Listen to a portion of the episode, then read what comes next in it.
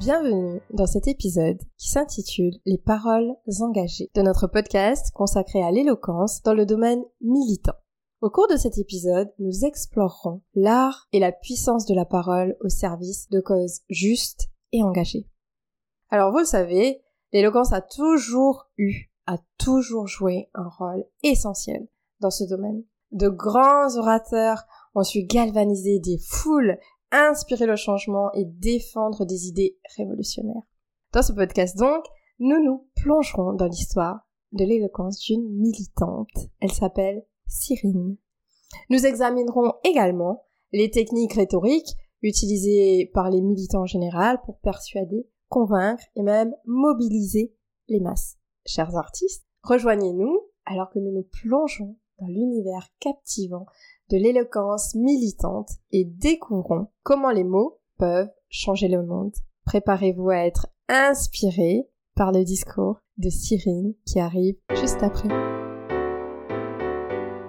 Bonjour Cyrine. Bonjour. Comment vas-tu? Ça va, ça va. Bon, en tout cas, merci à toi d'être venu. On sait que tu as fait le déplacement depuis Paris alors qu'on est à Toulouse. Les 5 heures de TGV, mais merci à vous de m'accueillir. Cyrine, tu sais, on a un petit rituel de l'art de dire. Dis-moi. Alors. J'ai peur. Ah, non, t'inquiète pas. Je vais te demander trois choses. Mhm. Quelle est l'émotion qui te correspond le plus, ton lieu idéal et l'activité que tu adores le plus au monde?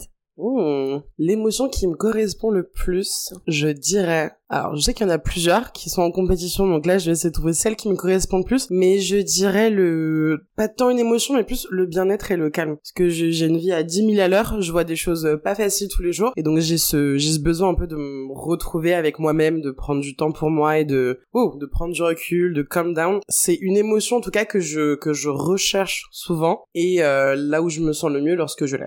C'est le bien-être et le calme. Mon lieu idéal, bah ça va rejoindre euh, toujours le calme et le bien-être, c'est euh, au bord d'une plage, vide, parce que quand il y a beaucoup de monde, il y a du bruit, mais j'irai au bord d'une plage et avec du soleil. C'est mon go-to dès que je, je me sens pas trop bien et que j'ai besoin de vacances. Et mon activité préférée de tous les temps, bonne question. La toute première, c'est lire. Depuis Ouais. toute petite, je suis passionnée par la lecture. C'est ma mère qui m'a appris à lire. Je viens d'une famille de grandes lectrices. Quand je lis, je suis, je suis dans ma zone, je suis dans ma bulle. Tu voyages. Je voyage et puis bon, j'ai un cerveau qui va encore une fois à 10 000 à l'heure. Donc, et en même temps, je lis, en même temps, j'analyse et je pense à deux trucs qui peuvent se...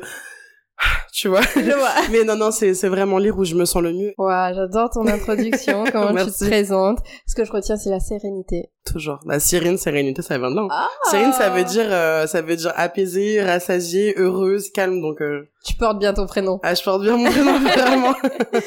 Cyrine, il n'y a pas que ça dans ta vie parce Ah, que il y a beaucoup beaucoup de choses et je pense Ouais. qu'on aura l'occasion d'en reparler. Est-ce que tu peux nous dire euh, ce que tu fais? Je suis juriste en droit pénal. J'ai travaillé dans une association d'accompagnement de femmes victimes de violences. Et là, aujourd'hui, je travaille dans une, euh, dans une instance qui produit des rapports et des avis qui évaluent les politiques publiques en matière de droits des femmes et de violences faites aux femmes. Et euh, je passe le barreau cette année pour devenir avocate. C'est, c'est un peu ce que je fais tous les jours. Et à côté, bien sûr, parce que c'est, c'est quand même lié au fait d'être euh, juriste en droit pénal, c'est que je suis militante. Quand on est un, un vrai ou une vraie pénaliste passionnée, on est éminemment politique. Parce qu'il y a des questions politiques en droit pénal. Je suis aussi militante. Je suis depuis mes, depuis mes 15 ans quand on a lancé un blocus. Moi avec mon pote, on a lancé un blocus dans notre lycée pour dénoncer euh, l'expulsion de deux lycéens euh, sans papier. Alors que quand t'es mineur en France, t'es, tu peux pas être irrégulier en situation irrégulière. Donc ça a commencé par là et en fait, je pense depuis toujours. J'ai toujours eu besoin peut-être de, de défendre les gens. Et donc j'ai commencé à être militante à 15 ans en même temps à me dire que je voulais être avocate genre tout est lié. Et au fur et à mesure aussi en grandissant c'est je suis devenue euh, militante féministe. Je sais pas si je suis née féministe je pense pas parce que on vit dans une société patriarcale et donc j'ai dû me déconstruire. Totalement. et c'est justement en commençant à réaliser des choses et à me dire, mais attends, euh, pourquoi un mec aurait plus que moi? Ça a commencé très tôt, hein, c'est con, mais c'était, euh, je sais pas, euh,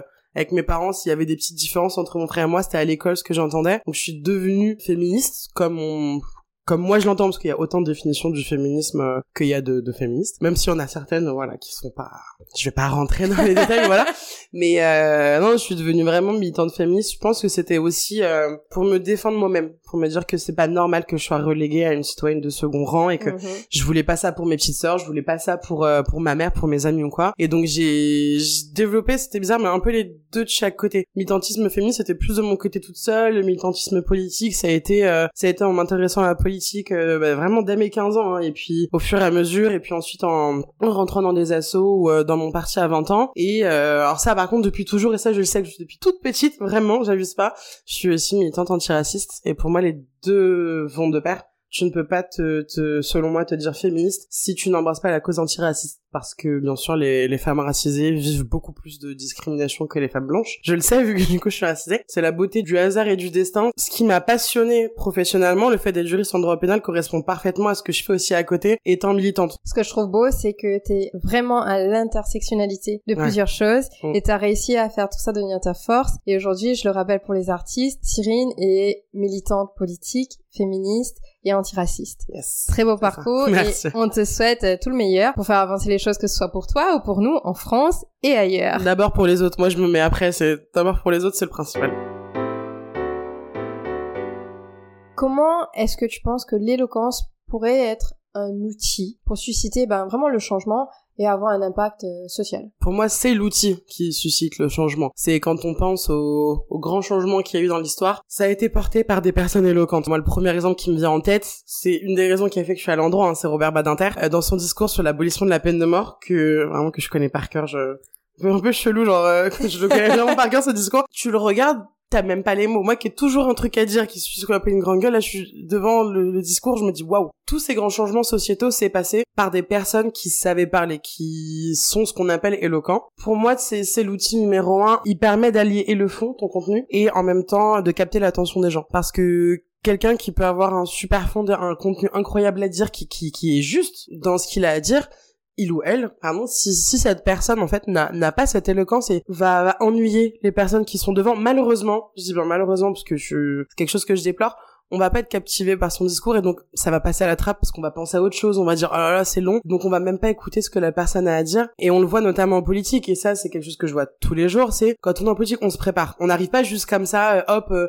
on sort un truc du chapeau, ça les meilleurs peuvent le faire, mais souvent il y en a beaucoup plus qui vont préparer leur discours, donc ça va être beaucoup plus de fond, d'écrit, mais même dans l'écrit c'est dans la formulation des phrases, c'est cette éloquence-là pour faire passer un message politique, pour dire voilà ce qui ne va pas, voilà comment le changer, et c'est l'outil numéro un pour galvaniser le, pour galvaniser les troupes. C'est quelqu'un qui sait parler, va, va emporter les gens, c'est quelque chose de presque, presque cosmique et de, tu vois, de t'écoutes quelqu'un qui, sait bien parler, tu vas te dire waouh, et tu vas être emporté par la cause et tu vas avoir envie de suivre la personne, mais à n'importe quelle échelle. Hein. Ça peut être quelqu'un de très connu euh, dans le pays comme une personne pour être élu délégué de classe. Pour avoir été délégué de classe et être élu, je te jure que le, discours, ça change tout. Et donc pour moi, c'est l'outil numéro un pour apporter des changements en société, pour convaincre les gens tout du moins. En éloquence, c'est ce qu'on dit toujours tu peux avoir un très beau discours, tu peux savoir le formuler, mm. mais il faut qu'il y ait une énergie derrière. Il faut que tu puisses impacter mm. ton public. Si tu parles toujours que de sujets légers, tu vas faire rigoler un peu, tu vas divertir,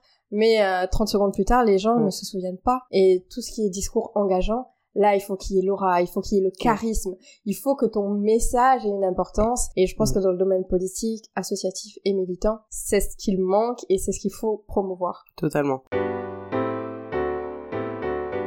Toi, quelles sont euh, les qualités ou les compétences clés justement qui seraient nécessaires euh, pour qu'on considère qu'un orateur ou une oratrice soit engagé hmm, Très bonne question. Là, je sais pas si je serais objective dans le sens où ce que je fais tous les jours fait que j'arrive mieux à, déceler les choses. Mais par exemple, pour moi, ça va être quelqu'un qui va vraiment avoir un discours construit. C'est-à-dire que tu peux être la, le plus grand orateur ou la plus grande oratrice du monde. Je vais avoir ce truc où je vais quand même analyser ce que t'as à dire. Et si je vois que t'as parlé pour parler, tu t'es écouté parler, bah tu vas pas me convaincre. Tout comme quelqu'un qui peut avoir un super fond et bah par exemple qui va lire ses notes. Alors vraiment shout out à tous les profs qui nous ont dit ne prenez pas vos notes en exposé, ça nous saoulait mais je vous jure c'est le truc à faire, c'est apprendre à te détacher de tes notes. Et donc quelqu'un qui va avoir un discours lu mais un super discours, je vais me dire OK, il y a quand même des trucs bien mais j'ai pas réussi à être captivé donc je vais pas je vais pas tout retenir. Pour identifier une personne éloquente qui est engagée. C'est quelqu'un qui va très bien parler, tu vas dire waouh, j'aime trop ce qu'il dit, mais en fait après tu vas te poser après le discours, tu vas dire qu'est-ce que j'en ai retenu? Et si t'es incapable de citer au moins deux choses, pas de citer des phrases, c'est facile de sortir du parker, mais de citer deux mesures, là mhm. je parle en politique, que la personne a dit dans son discours, c'est que c'est quelqu'un, un orateur,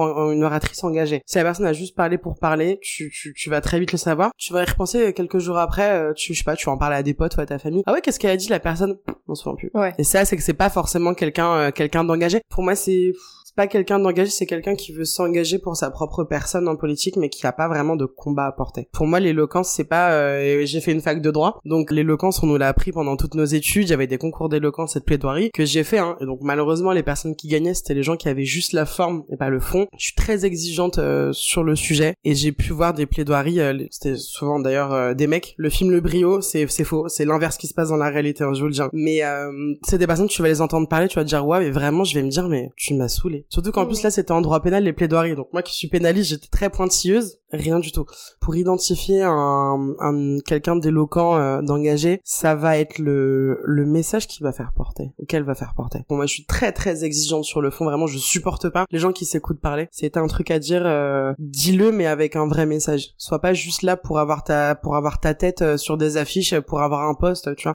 J'adore ce que tu nous dis, Sifine. Mais tu vois, pour aller un peu plus loin, mhm. pour que nos artistes aient vraiment toutes ces informations intéressantes, j'ai envie que tu mhm. nous partages un peu plus une de tes expériences personnelles ou une anecdote par rapport à un, moment décisif dans mhm. ton parcours euh, militant. Je dirais que ça a été quand on a lancé la relève féministe en septembre de l'année dernière, suite à l'affaire Katniss et toutes les affaires de violences sexistes et sexuelles en politique, ça a été euh, la première fois où j'ai participé à un truc où vraiment là on était en train de toucher tout le pays. Tout le monde en tout le monde en parlait. Avec d'autres personnes j'ai donné la première interview pour la relève féministe. C'était à l'AFP. Euh, et donc là fallait bien bien ficeler ficeler son truc parce que là on est en train de s'attaquer aux violences en politique. Donc on avait tous les masculins en politique qui allaient nous tomber dessus. En fait, on, avait un peu sentiment de on n'a pas le droit à l'erreur. Et donc j'ai vachement préparé euh, préparé l'interview. Sauf que forcément t'es face à des journalistes qui sont encore plus professionnels que toi. Donc ils arrivaient quand même à poser les questions, à détourner. Ils prenaient un mot que t'avais dit. Et donc là j'avais vraiment l'impression que c'était pas un combat de boxe, mais plutôt une danse à deux. Et il fallait rester synchro parce que sinon hop euh, je pouvais marcher sur le pied de la personne ou vice versa m'a posé une question et moi j'ai répondu oui effectivement puis ensuite en argumentant. Donc en fait ça a été le titre de l'article et ça m'a vraiment impacté dans le bon sens parce que là je me suis dit c'est un article qui a été repris partout. Bon, j'ai parlé de ce que c'était mais en gros c'était euh, c'était sur Mélenchon c'était euh, Mélenchon grillé auprès des féministes et ça a été repris partout je me suis dit là on est on est en train de faire changer les choses on est en train de faire éveiller les consciences. Il y avait plein de gens qui nous envoyaient des témoignages qui nous parlaient en disant bah ouais moi il arrivé ça dans tel milieu politique il arrivé ça il arrivé ça. Donc je pense que ça a été euh, une expérience qui m'a vraiment impacté après sur une plus petite échelle euh, ça a été quand j'étais en politique étudiante à la fac. C'était juste avant les élections qu'en fait j'ai quand même dû parler devant un amphi de 2000 personnes pour parler des vrais problèmes en politique étudiante. Bah je me disais bon bah ils vont pas calculer là c'est juste avant leur pause ils vont aller fumer leur clope ou aller prendre leur café. En fait il y a plein de gens qui sont venus nous parler qui sont venus à notre stand on a tué les élections clairement. J'ai pas d'autres mots pour le dire. C'était pas, pas, par contre c'était pas du tout que euh, grâce à moi c'était toute la com qu'on a fait toute la toute la campagne. Mais ça a été deux moments donc un juste au niveau d'une fac et un au niveau national pour parler vraiment de, de, de violences euh, faites contre les femmes en politique où ça a été deux moments où je me suis dit là les mots ont une importance. Tu peux pas juste dire n'importe quoi arriver et bégayer en fait. Et faut que tu penses vraiment à ce que tu veux dire quelles sont tes, tes valeurs tes idéaux les, les trucs que t'as à dénoncer les trucs que tu veux faire changer. Et en même temps faut convaincre les gens. Beaucoup de personnes ont envie d'improviser et certaines personnes y arrivent avec brio. D'autres personnes ont besoin d'être mm. beaucoup plus préparées et c'est très bien aussi. Mm, mm. Et la plupart du temps, les fois où ça marche le mieux, c'est évidemment quand t'as tout qui est préparé. Exactement. Là, tu nous parles de l'élection à l'université. Quel a été réellement l'impact? J'ai vu que ça avait un vrai impact dans la mesure où, d'accord, on a gagné, mais bon, gagner pour ensuite ne rien faire, moi, c'est quelque chose qui m'horripile. Étant donné qu'on ait mené toute cette campagne, qu'on ait gagné, on a vraiment pu ensuite porter, euh, porter des vrais combats. Surtout que j'ai été élue étudiante pendant le Covid. Il y avait tout un enjeu euh, de, de, représentation des étudiants au niveau de la faculté, des modalités de partiel. On avait des messages d'étudiants qui étaient en dépression. Enfin, je sais pas si c'est arrivé aux personnes qui nous écoutent euh, actuellement, qui sont étudiants ou ont été étudiants ou étudiantes. Mais le Covid, ça a été vraiment éprouvant. C'était que tu devais bosser chez toi. Et là, tu voyais vraiment déjà les inégalités dans, dans la société. Hein. T'avais ceux qui pouvaient être dans leur grande maison de vacances avec euh, piscine, leur énorme chambre, d'autres personnes qui avaient tous leurs frères et sœurs. Enfin, il y avait des trucs différents et donc on recevait beaucoup de beaucoup de témoignages. J'ai fait partie des, des élus euh, étudiants étudiantes qui ont été euh, identifiés au sein de la faculté et j'ai vraiment pu voir que ce que j'avais dit avait un impact parce que les gens m'envoyaient des messages directement en me disant ah bah je me souviens quand t'as parlé dans mon amphi, je me sens abandonnée, je me sens seule. est-ce que est-ce que tu peux m'aider? Ou hop j'ai eu tel problème avec tel professeur parce qu'on est en distanciel et Kilouane n'a pas accepté ça. Enfin l'impact que ce discours a eu, je pense que c'est tout simplement le fait que les gens puissent dire OK, je suis passé à quelqu'un qui peut m'aider, qui va vraiment être là, qui est pas juste là pour un discours. Bien sûr, on avait qui pensaient ça, mais ensuite en voyant que que moi ou mes ou mes collègues de mon asso on était là, ils se sont vraiment dit ah ouais c'est vraiment des gens qui parlent mais qui ensuite agissent Mhm. tu vois c'est un peu le truc en anglais put your money where your mouth is c'est le fait que on allie tous ces beaux discours à du concret c'est ce qui a fait qu'en fait on avait vraiment toute une faculté qui nous faisait confiance. Quand même une fac avec euh, 20 000 étudiants même plus et qui nous faisait vraiment confiance qui interagissait avec nous et quand on quand on menait un projet qui était larme et tous les projets qu'on pouvait faire parce qu'on était dans l'entraide étudiante gros bisous à ça.net c'est vraiment là que je me suis dit ouais les mots ont un sens. Ou même dans la façon d'interagir avec eux au face à face. On a lancé une épicerie solidaire. Donc c'était en 2021 donc euh, c'était après le premier confinement mais c'était euh, pendant le second enfin un peu bizarre. Donc il y avait des étudiants qui venaient nous voir étudiantes qui étaient mais quand je dis au bout du rouleau, c'est que moi qui fais du droit pénal aujourd'hui, ce que je vois me fait pas pleurer, parce que bon, je suis renforcée. Par contre, voir des gens qui étaient au même stade que moi, qui étaient dans une telle détresse, une telle misère, je suis sûre qu'il y avait des où on avait la, boule à la gorge. Et donc, c'est même là quand tu leur parles à eux, il bah, il y a une façon de parler. Tu vois, l'éloquence, c'est pas simplement convaincre, c'est aussi interagir avec une personne directement, et puis c'est ta façon de parler va être hyper importante. Pareil dans les victimes que j'ai accompagnées, euh, si tu vas lui parler trop froidement, trop, non mais non, tu vois. Bah là, la personne va se braquer, elle va plus revenir. Sauf que là, c'est une personne qui est en danger. Donc, que ça soit quand j'ai été en politique étudiante, que ça soit dans ma vie professionnelle ou dans ma vie politique, l'éloquence, ça va aussi te servir à avoir la confiance de la personne. Mais ça, faut la mériter. Ce que j'ai retenu dans ce que tu as dit, c'est que les mots ont un sens et surtout l'éloquence n'est pas que parler, c'est également interagir. Et écouter, exactement. Interagir et Ouais. écouter. Par rapport à ce discours, par rapport à, à ces mots, est-ce que tu as un processus? Je sais pas si les artistes ont déjà un processus, mais dans le cas où ils auraient pas Mm. euh, une méthodologie, qu'est-ce que tu pourrais leur apporter? Est-ce que tu aurais des conseils pour euh, créer un message Mm. convaincant? Le premier truc, ça peut être tout bête, c'est écris ton discours. N'aie pas peur. Ça te permet d'avoir ton discours qui est écrit. C'est l'écrire ensuite. Super bête, mais là ça va être ta posture. Mais au lieu d'écrire tout ton discours et que ça soit, que ça complète toute la feuille, faut que ça complète que la moitié, la première moitié de la feuille. Parce que comme ça, quand tu le lis, ta tête elle sera pas complètement baissée. Tu vois, ta tête elle restera là, tu pourras toujours garder ta tête haute et lire ce qu'il y a sur la feuille sans avoir à la baisser. Ça c'est une technique qu'on m'a appris et vraiment ça a été révolutionnaire. Ensuite, les silences. Encore une fois, le, le silence fait encore plus de bruit que le bruit lui-même et c'est vraiment vraiment important quand tu sors un truc qui, qui va claquer, faut que tu laisses le temps aux personnes de le de l'encaisser, tu vois. Ah ouais ouais, mais pas euh, 10 secondes, ça va être un silence de une seconde Bien sûr. tu continues et c'est là où tu peux vraiment impacter. Donc c'est con mais quand t'écris ton discours hop tu mets les tu regardes les, grosses phrases un peu impactantes. Tu sais quand on écrit on a tous ce truc on se dit ah cette phrase elle est ouf. Et bah hop c'est con mais tu penses que cette phrase elle est ouf hop tu mets un petit silence. Tu mets une petite barre pour dire là il faut un silence. Ensuite je sais pas si nos auditeurs et auditrices vont rigoler mais c'est boire de l'eau.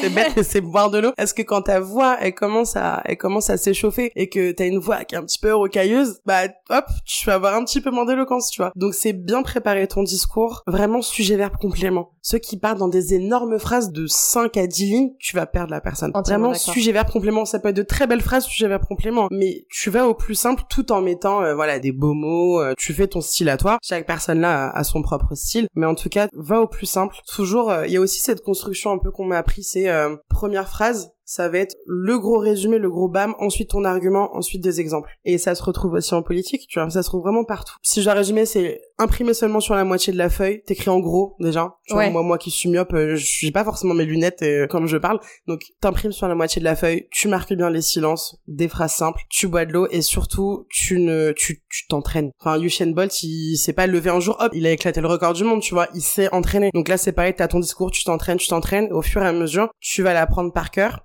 Là, l'enjeu ensuite, ce sera pas de le réciter comme un robot. Parce que tu récites comme un robot, ça fait ouais, ok, encore une fois, une personne qui croit pas en ce qu'elle dit. Et donc c'est ce discours-là que t'as écrit avec ton cœur, avec tes tripes surtout. Ensuite, tu vas t'entraîner non pas pour avoir un truc euh, déjà mâché que tu recraches aux gens, hop, euh, ils vont ils vont l'intérioriser, mais pour que justement tu puisses donner de la structure à ce que t'as à dire. Les petites techniques que j'ai appris en fac de droit et qui me servent énormément en politique. Superbe astuce. J'espère vraiment, les artistes, que vous avez bien écouté et que vous avez noté toutes ces petites stratégies qu'elle vient de nous donner. Tu nous as parlé euh, du contenu, de la façon de faire. Est-ce que tu aurais d'autres techniques peut-être? Est-ce que tu as un, Mhm. style? Ah oui, bien sûr. Ça, je le dois beaucoup plus à tous les exposés que j'ai faits au lycée ou à la fac que à mon expérience en politique. Mais donc c'était avec les remarques des professeurs. On va avoir nos petits automatismes, notre petit, nos petits tics à nous. Moi, par exemple, j'avais une amie, hop, tout le temps, elle, elle refaisait ses cheveux. Moi, je pouvais parler très très vite et puis je bougeais trop les mains. Chacun a ses petits trucs, mais si j'avais des conseils sur le langage corporel, il est encore plus criant que ce que t'as à dire. Parce que je peux avoir un discours super pertinent, être éloquente, limite être présidentiable. Ce qu'on retient en premier des discours de Sarkozy, c'est quoi? C'est ses épaules. C'est con, hein, parce qu'il parle très bien, ça je... Évidemment.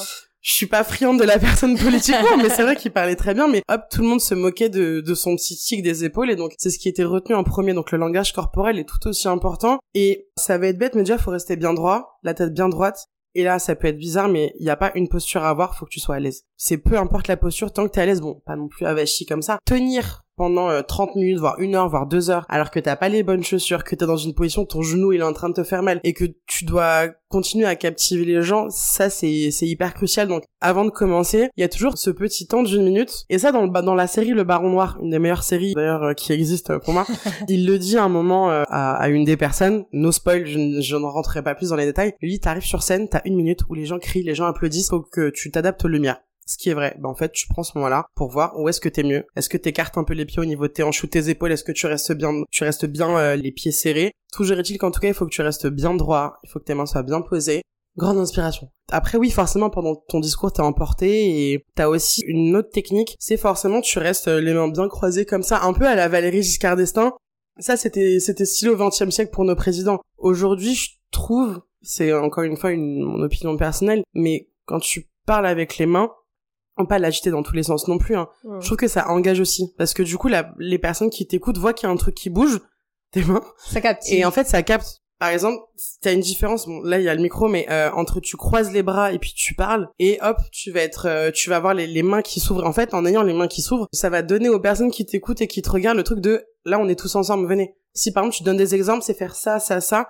Comme ça, en fait, les, les mouvements que tu vas faire avec tes mains vont retranscrire en fait ton ton ordre de pensée, tout ton discours. Donc c'est rester bien droit, prendre une position euh, où vous êtes bien. Et pour vous aider d'ailleurs, le truc numéro un, je vous jure que ça fonctionne, j'y croyais pas, mais c'est ouf, tu vas fixer un point dans le public. Bon, il faut regarder tout le monde quand tu parles, pas euh, toutes les secondes, mais tu vas parler là, et puis ensuite là, et puis là. Mais dans la plupart du discours, sinon, c'est tu fixes un point droit devant toi, une personne dans la salle, une seule, mhm. ou même euh, un point sur le mur tout au fond. Mais il faut toujours que ça soit à peu près à la hauteur, juste au-dessus de la, tête, des gens. Comme ça, les gens ont l'impression tous, toute la rangée là, ils vont tous croire que tu les regardes dans les yeux, parce que forcément tu regardes là, ils vont dire quoi, il est en train de parler au, à Jésus-Christ par la qui, donc quand même tu baisses les yeux, tu vois. Et c'est ça qui va te permettre d'ailleurs de rester assez, euh, assez droit, tête haute. Mais en même temps, c'est euh, pouvoir parler avec les mains, bon, sans gesticuler en tous les sens. C'est que le mouvement de tes mains doit accompagner ton discours. Pour moi, c'est le B à bas mm. de l'apprentissage dans l'éloquence et de la prise de parole en public. Tu vois, j'ai des personnes qui m'ont dit, la première fois qu'elles décident de prendre la parole en public, elles vont se mettre sur leur 31, ce qui est très bien. Mm. Mais souvent, si c'est pour euh, des femmes, si elles décident de mettre des chaussures qu'elles n'ont jamais mises avant, elles sont pas bien, mm-hmm. elles se sentent stressées, coincées si elles vont tomber avec des robes qui sont peut-être compliquées à mettre ou quoi, et du coup elles se rajoutent du stress Mm. Alors que parler en public est déjà très stressant. Donc comme tu dis, c'est vraiment être à l'aise mm. et être vous-même. Et après, des petites euh, bases et des astuces qu'il faut à tout prix incorporer et tu l'as très bien rappelé. Moi, ça m'est déjà arrivé, j'avais des tenues qui étaient pas euh, foufou et euh, bah je devais parler, pas forcément devant des grandes foules, hein, mais en tout cas parler. Bah j'ai plus pensé à ah, est-ce que là, euh, je sais pas, on voit pas, est-ce qu'il y a une tache qui est là, est-ce qu'il y a ça, ah mince, oulala, je commence à avoir mal à mal à mon pied. Après malheureusement, encore une fois, on vit dans une société hyper sexiste et patriarcale, on va plus faire attention à comment une femme s'habille qu'un homme, parce qu'un mec hop, il met une chemise, un jean ou un pantalon, hop, ça passe. Tu vois tous ils s'habillent pareil, alors que nous. Suffit que tu mettes deux couleurs qui aillent pas ensemble, tu mets un truc un peu trop serré, un petit peu trop large. On va nous juger. Il faut faire attention à comment tu te présentes, mais en même temps, j'ai envie de dire, habille-toi comme tu veux. Moi, je, je, fais beaucoup plus attention à ce que la personne a dans sa tête que ce qu'elle a sur sa tête, sur son corps. Justement, j'ai envie de dire aux gens, venez habiller comme vous êtes, qu'on arrête avec ces, avec ces normes, euh, avec ces normes à deux balles de, c'est ça. Ouais, les filles, euh, faut être avec un petit tailleur, faut pas non plus être trop sexy, faut pas non plus trop se couvrir, faut des talons, faut ça. Venez, franchement, comme vous avez envie de venir, c'est le principal. Là, ça me fait penser à moi quelque chose qui me touche particulièrement, parce que quand je suis arrivée en France, parce que je suis mauricienne, donc je suis arrivée de l'île Maurice, on me disait qu'il fallait, euh, tu sais, euh, se lisser les cheveux. Mm-hmm. Quand tu vas à des entretiens, il faut se lisser les cheveux, être professionnel. Alors que moi, j'ai toujours eu des cheveux ondulés et euh, j'aime bien ma tête en désordre comme ça. Ah, regarde, mes cheveux, c'est mes cheveux naturels, ils sont là, bien sûr. Et je ne comprenais pas au début et il y a eu des moments où je le faisais mm. alors que ça ne me ressemblait pas et je déteste les cheveux lisses, sur moi en tout cas. Et au fur et à mesure, j'étais là, ok, fuck. Donc, euh, maintenant, j'ai arrêté et je me sens beaucoup mieux. Tous mes entretiens, toutes les choses que je dois faire, que je dois me présenter, mm. ce sera avec mes cheveux ondulés et je suis beaucoup plus à l'aise.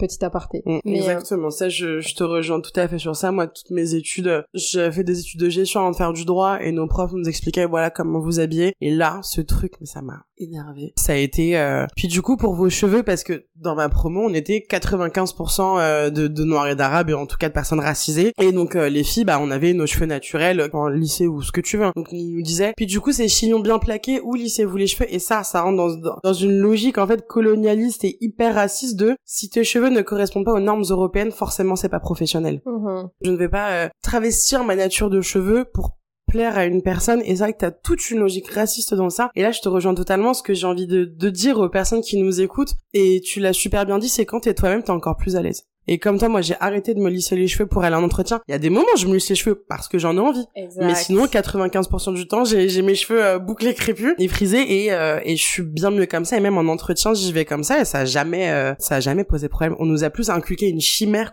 que qu'une réalité j'ai vraiment envie de dire aux gens qui nous écoutent soyez comme vous êtes présentez-vous comme vous juste comme vous êtes naturellement parce que justement ça participera aussi à déconstruire euh, toutes ces normes hyper occidentalisées de euh, il faut des cheveux tout lisses euh, clairs machin tu vois juste soyez comme vous êtes Déconstruction et déstigmatisation en en même temps. J'ai tellement envie de parler encore plus de ça, mais on sortira un peu du cadre de notre sujet aujourd'hui.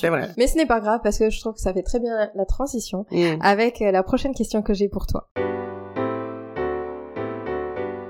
L'activisme, le militantisme ou même euh, l'associatif, souvent, quand on représente quelque chose, quand on défend une cause, on est confronté à de la résistance, Mm. à de l'inertie, à de l'opposition. Comment tu fais, personnellement, pour déjà garder ton calme, ton authenticité, pour quand même arriver à convaincre et transmettre ton message? C'est une super question. Que je pense que c'est le truc que toute personne qui milite en politique va affronter. Tu vas faire des tractages au marché, tu vas faire des réunions publiques, euh, que tu ailles à la télé, sur les réseaux. Forcément, tu vas être confronté avec des gens qui sont pas d'accord avec toi. C'est la beauté de notre démocratie, on a le droit de pas être d'accord. Mais là où moi j'ai encore un peu de mal, c'est garder mon calme. En tout cas sur les réseaux. Quand je vois des gros masculins ou des racistes ou des fachos me dire des trucs, enfin parfois je me mangeais des vagues d'harcèlement, surtout pendant la période où j'étais à la relais féministe, j'avais du mal à garder mon calme parce que je voulais pas me laisser faire et je voulais pas être genre à le bloquer et que lui se dise ah j'ai gagné Mm. Moi si je vais te faire chier jusqu'au bout tu vas voir genre je me défendais tu vois donc pour garder son calme ça je l'ai plus appris en me disant quel message tu veux véhiculer? S'il y a une personne plus jeune qui va aller sur ton compte, qui va regarder comment t'es, est-ce que tu veux lui apprendre à euh, t'énerver et à foncer coûte que coûte ou être plus réfléchi, tu vois. On dit l'indifférence c'est le meilleur des mépris.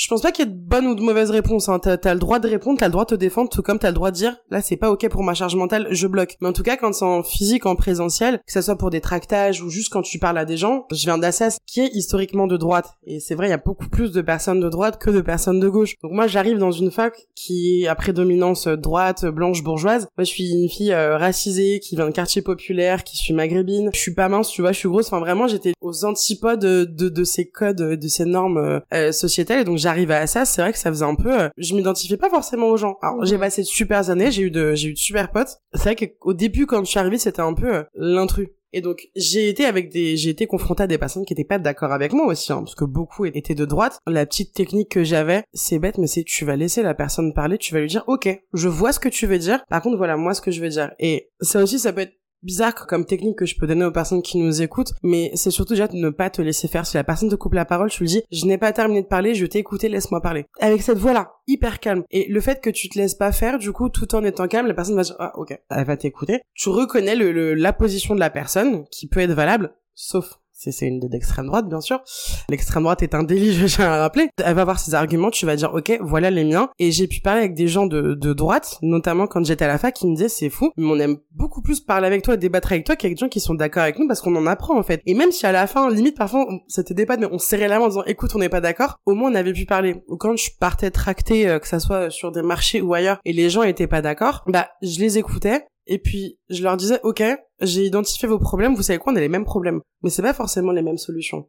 Et donc j'expliquais mes solutions, mais c'est toujours reconnaître en fait l'avis de la personne en face. Si la personne, ça m'est déjà arrivé, elle me sortait un truc raciste ou quoi, là par contre non, je, je coupe court à la discussion. Donc je suis aussi pour euh, éduquer, je mets le grand guillemet, hein, plutôt former. Mais ça, ça passe par le fait de, avant d'aller te confronter à des personnes qui sont pas d'accord, c'est de te préparer. Nous, on n'arrive pas juste comme ça, hop, voilà des tracts, vous y allez. On a tout le temps des formations militantes, euh, t'as aussi ton expérience qui entre en jeu. Tu vois, moi, je pense que ça m'aide vachement d'avoir été 5-6 ans dans une fac de droite. C'est que je sais comment parler à des personnes qui sont foncièrement pas d'accord avec moi. Mais on a toute cette préparation-là, et surtout, c'est bête, mais c'est tu connais ton programme, tu connais ton programme politique. Et c'est pas juste dire, ok, bah voilà les points que mon parti défend, c'est quelles sont tes valeurs à toi, quels sont tes idéaux à toi, mhm. pourquoi est-ce que tu t'es engagé en politique. Hop, tu connais exactement tes points, genre tes valeurs, tes combats. Et puis comme ça, quand tu vas les tracter avec la personne, c'est beaucoup plus simple d'en parler que si tu veux juste faire de la politique pour faire de la politique pour être connu. Là, j'ai envie de dire, fais de la télé-réalité limite. si je résume, sauf mm. si tu veux résumer pour nous. Euh, y c'est te préparer avant, bien connaître ton sujet, bien connaître aussi les sujets des autres, c'est pourquoi ces personnes-là vont voter extrême droite ou quoi. Donc bien te former, avoir tes points, arguments contre arguments. Ensuite, c'est laisser la personne parler. Bon, si elle parle pendant 15 minutes, tu lui dis est-ce que je peux parler? Je, comprends bien ce que vous voulez me dire. Tu la laisses parler, tu lui dis je comprends tout à fait votre position. Moi, je suis pas d'accord, mais voilà pourquoi je suis pas d'accord. Moi, je suis plus pour ces solutions-là. Donner l'espace à la personne aussi de parler, de s'exprimer, qu'elle s'entende écouter et qu'ensuite toi tu puisses lui répondre de façon argumentée. Donc c'est tout ce truc où tu connais bien tes positions. Très beau résumé. Merci. Je le rappelle, euh, pour les artistes, toujours dans la bienveillance et dans le respect de l'autre, même si on n'est pas d'accord. Toujours. Yes. Tu nous as parlé de militantisme, d'engagement, d'investissement. Est-ce que sur des sujets donc controversés ou sensibles, on devrait prendre en compte l'aspect déontologique peut-être, mm. éthique ou juste nos responsabilités à nous? Totalement ça rentre aussi dans un processus euh, de combattre l'invisibilisation de certaines personnes. Donc euh, quand tu vas parler d'un sujet controversé, je sais pas moi sur euh, sur le racisme, sur d'autres sujets, déjà c'est être sûr de bien être formé sur la question, mais puis surtout de plutôt laisser les personnes concernées en parler. Pour moi, ça c'est de la déontologie. C'est si tu prends l'espace et que tu parles au, nom des minorités alors que t'en fais pas partie, bah ça contribue à l'invisibilisation, tu vois. Donc c'est soit c'est à toi précisément à qui on a demandé de faire cette interview, ok t'y vas, mais sois sûr d'avoir concerté les personnes concernées pour en parler, pour ne pas parler à leur place, parce que tu ne sais pas ce que ces personnes vivent. Moi, par exemple, ça me viendrait pas euh, à l'idée de, de, parler d'un sujet sur les personnes euh, LGBT et queer parce que je ne suis pas de cette communauté-là. Bien sûr, je suis une alliée. Je dirais plus, bah, cette personne est plus qualifiée que moi pour en parler parce que cette personne en fait partie. Donc, t'as cette responsabilité quand tu portes un message, surtout un message éminemment politique, de bien savoir de quoi tu parles. Toujours vraiment tout le fil conducteur de tout ce, de tout ce dont on a pu parler ou de plein d'autres choses, c'est d'être bien informé sur la question. Et si tu l'es pas, de mettre ton ego de côté et de laisser la personne concernée parler. Puis surtout quand c'est des questions qui vont concerner un petit peu tout le monde, j'ai envie de dire, euh, sois sûr d'être irréprochable parce que je pense que c'est le truc le plus horripilant. N'en parlez pas. Limite, t'envoies quelqu'un d'autre. Tu as tout ce processus d'invisibilisation et en même temps de responsabilité. Donc c'est, et en même temps, sois bien formé sur le sujet, soit tu laisses une personne plus concernée ou qualifiée en parler, soit si vraiment c'est toi la personne que, je sais pas, les journalistes voulaient. Tu vois, ça nous est déjà arrivé euh, quand il y avait des interviews à faire. Non, on voulait vraiment cette personne. La personne disait non, non, je préfère laisser cette personne pour la visibiliser parce qu'elle est plus concernée. Quand je vois comment Sandrine Rousseau parle, par exemple, moi j'aime beaucoup parce que pour euh, pour la connaître, je sais que ces questions-là, elle va demander aux personnes concernées. Tu vois, elle va dire est-ce que c'est ok si j'en parle et tout. Donc quand elle en parle, moi ça me dérange pas qu'une femme blanche quand même bourgeoise parle de certains trucs parce que je sais qu'elle est formée sur la question et que c'est elle qu'on voulait pour l'interview. Donc pour moi c'est une responsabilité de bien te former, déjà d'être sûr aussi que t'as pas des casseroles qui te traînent derrière parce que mhm. encore une fois ces hommes agresseurs en politique qui vont avoir le culot de parler de droits des femmes flemme, tu vois, j'ai pas d'autres termes, pardon, mais juste flemme. Déontologiquement, il y a aussi le message que tu veux faire porter. Parce que t'as des jeunes qui vont t'écouter, t'as une responsabilité. Quel message veux-tu faire passer à la jeunesse? Est-ce que ça va être, ouais, allez-y, cassez tout? Non, ça c'est ma position à moi, mais t'as aussi un devoir d'éducation des personnes qui t'écoutent et c'est ça aussi l'enjeu de la politique. C'est pas juste faire passer des mesures, c'est aussi éduquer les gens sur des sur des sujets sociétaux, des trucs dont on parlait dans les années 70 qui étaient mais scandaleux, genre l'avortement et l'IVG. Gros bisous à Simone Veil. T'avais aussi tout cet enjeu d'éducation des personnes qui ne sont pas d'accord pour les convaincre. C'est ça aussi la politique. Donc pour moi voilà, c'est ça les responsabilités à avoir. Merci Cyrine pour tout ça. Comme toujours, tu fais très bien la transition avec ma prochaine question. Super.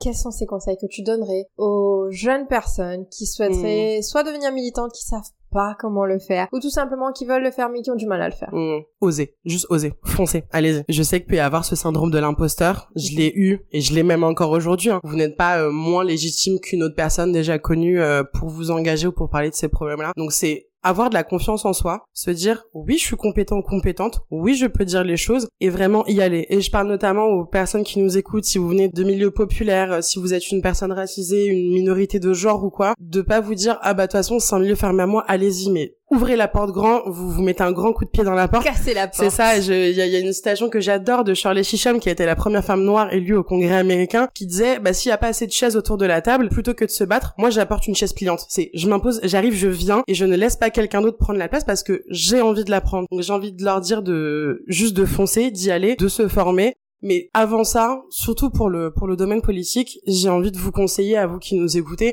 de bien identifier si vous voulez rentrer dans un parti politique, de bien vous renseigner sur les programmes, de voir s'il y a des points de convergence ou divergence. J'en ai encore peut-être deux autres, c'est euh, moi qui ai fait du droit avant d'en faire, on m'a dit "Non mais c'est trop dur, faut pas que tu le fasses." Puis j'ai dit "J'en ai rien à faire, j'y vais quand même parce que moi je m'écoute que moi et ma maman bien sûr." Quand euh, j'ai été prise euh, à Assas, donc bien sûr c'est une fac parisienne, euh, c'est la meilleure fac de droit de France, on m'a dit non mais tu vas pas réussir. Et j'avais même une prof dans mon DUT qui m'a dit tu sais c'est pas les mêmes milieux que toi. En gros elle essaie de me faire comprendre que ouais t'es t'es rebeu, t'es quartier populaire et tout, tu vas pas trop réussir. Mon prof de lycée pareil qui m'a dit va plutôt dans une fac de banlieue de seconde zone, il y a plus de gens comme toi. Ces gens-là j'ai envie de leur dire mais j'ai pas d'autres termes donc je suis désolée mais cordialement je vous emmerde prenez votre place, allez-y. Donc notamment pour le droit, foncez. Si les études de droit ça vous intéresse, si vous voyez qu'il y a des plaidoiries à la télé qui vous intéressent, mais foncez. Et surtout plutôt sur l'éloquence qui est quand même aussi un, enfin vachement lié à la politique, participez à des concours de plaidoirie. Peu importe d'où vous venez, toutes les universités du monde en font, c'est prenez votre place, allez-y. Donc déjà, c'est n'ayez pas peur de postuler à telle ou telle fac, foncez. Et surtout, dans votre université ou votre école, là où vous êtes, de participer à ces concours de plaidoirie. Moi, avant, tu vois, j'avais toujours eu de l'aisance à l'oral, mais euh, parler devant une classe, j'avais pas de souci. Mais parler devant je sais pas combien de personnes, ça me terrorisait. Et j'osais pas le faire. Mes amis m'ont dit mais vas-y, va faire le concours de plaidoirie et tout. Donc j'ai eu des amis géniaux et génial et donc en fait je l'ai fait et ça a été l'une des meilleures expériences de ma vie parce que j'ai tellement appris. Tu vois ces trucs de mettre des silences, ces trucs de changer de ton de voix, genre à un moment parler bien fort et rapide, à un moment parler plus doucement toutes ces petites questions-là, je les ai eues parce que j'ai osé et parce que j'ai fait ces concours de plaidoirie-là. Donc, toutes les personnes qui nous écoutent, franchement, foncez, allez-y. Encore une fois, vous êtes pas moins légitime qu'une autre. Si j'ai un mot à dire, c'est oser. Waouh Merci beaucoup, Cyril. Merci à toi. C'était instructif, c'était super super. Je sais pas combien de super je vais dire. Mais en tout cas c'est toi qui étais super. euh, ouais franchement euh, tu nous as parlé de beaucoup de choses. Mm. si les gens mm. nous écoutent et doivent retenir qu'une seule chose sachez que Cyrine a commencé à 15 ans. Son mm. parcours de militante elle y est toujours. Elle fait du droit elle est sur le versant politique aujourd'hui. Tu défends beaucoup de choses. Pour vous les artistes qui nous écoutez vous pouvez avoir d'autres causes des causes tout aussi importantes et légitimes. Foncez N'ayez pas peur, comme elle le dit, d'oser et d'aller de l'avant. L'éloquence vous y aidera, évidemment. On est mm. là aussi pour vous aider et pour vous mm. apporter quelques astuces. Mais en tout cas, n'ayez pas peur. Si j'ai juste un tout petit mot à rajouter, osez aussi vous engager en politique, je vous en supplie. Ça manque de jeunes, ça manque de diversité. Ne vous dites pas, c'est déjà un système où tous les dés sont jetés. Franchement, mais je vous en supplie, engagez-vous en politique. Il faut plus de personnes, il faut plus de jeunes. Engagez-vous en politique. Merci Cyrine. Merci à toi. Chers artistes, merci infiniment d'avoir écouté cet épisode sur l'éloquence dans le domaine militant. Nous espérons que cette exploration de l'art de la parole engagée vous a inspiré et vous a permis de prendre conscience de la puissance des mots, on l'a dit plusieurs fois, dans la lutte pour un monde meilleur. Je suis utopiste, je peux pas m'empêcher de le placer. T'as bien raison, je le suis aussi. Alors, Cyrine vous a donné des techniques rhétoriques, elle vous a donné des astuces que vous, en tant que militant ou pas d'ailleurs, vous pouvez utiliser pour captiver votre auditoire, pour susciter l'émotion et surtout d'inciter à l'action. Chers artistes, cet épisode s'appelait Les paroles engagées. Nous vous remercions de nous avoir rejoints lors de cet épisode. Restez à l'écoute pour les prochains épisodes. N'hésitez pas à liker, à vous abonner, à nous mettre 5 petites étoiles sur toutes les plateformes d'écoute. Ensemble, vous savez, nous pouvons faire la différence. Merci, ciao ciao et à bientôt